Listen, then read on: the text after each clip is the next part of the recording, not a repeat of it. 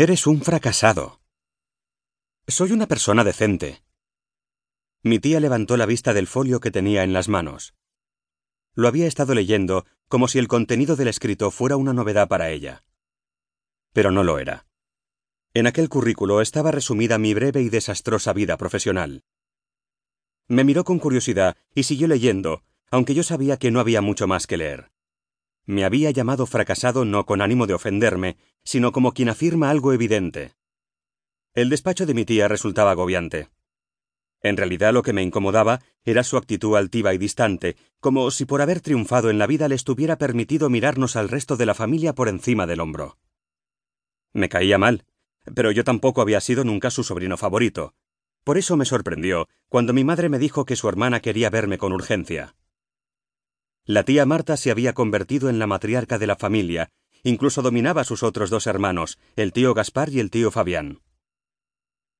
Se le consultaba todo, y nadie tomaba una decisión sin haber recibido su visto bueno. A decir verdad, yo era el único que la evitaba y quien, al contrario que el resto de mis primos, nunca buscaba su aprobación. Pero allí estaba ella, orgullosa de haber salvado y triplicado el patrimonio familiar, un negocio dedicado a la compraventa y reparación de maquinaria, gracias, entre otras razones, a su oportuno matrimonio con el bueno de su marido, el tío Miguel, por quien yo sentía una secreta simpatía. El tío Miguel había heredado un par de edificios en el centro de Madrid, cuyos inquilinos le reportaban buenas rentas todos los meses. Más allá de reunirse con el administrador de los edificios una vez al mes, nunca había trabajado. Su única preocupación consistía en coleccionar libros raros, jugar al golf y escapar con la menor excusa de la mirada vigilante de mi tía Marta, a quien había cedido gustoso esas reuniones mensuales con el administrador, sabiendo que ella tenía la inteligencia y la pasión necesarias para acertar en todo cuanto hacía. Así que tú al fracaso lo llamas ser una persona decente. Entonces, ¿crees que todos los que triunfan son indecentes? Estuve a punto de decir que sí. Pero eso me habría supuesto tener un disgusto con mi madre, de manera que decidí dar una respuesta más matizada. Verás, en mi profesión, ser decente suele conducir a que te quedes sin empleo. ¿No sabes cómo está el periodismo en este país? O estás alineado con la derecha o lo estás con la izquierda. No eres más que una correa de transmisión de las consignas de uno o de otro.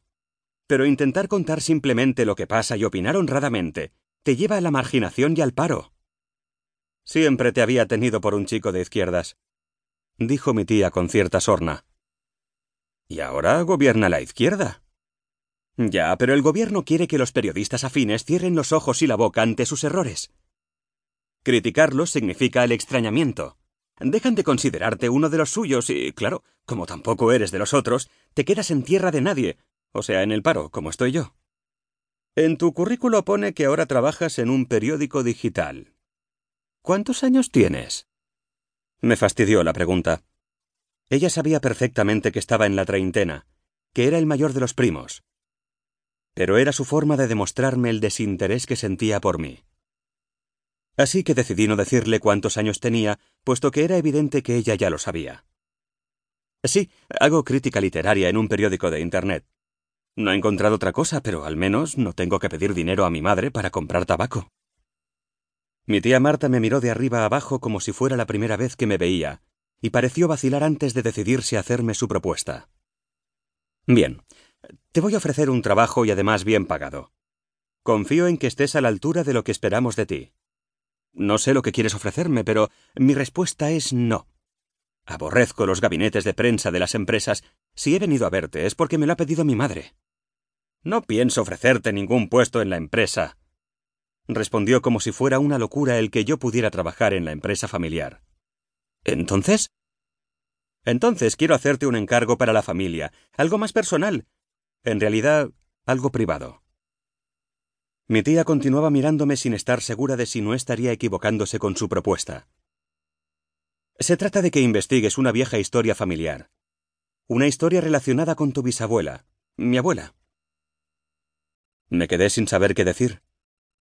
La bisabuela era tema tabú en la familia. No se hablaba de ella.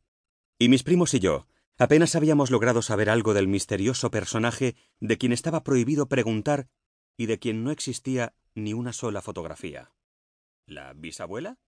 ¿Y qué es lo que hay que investigar?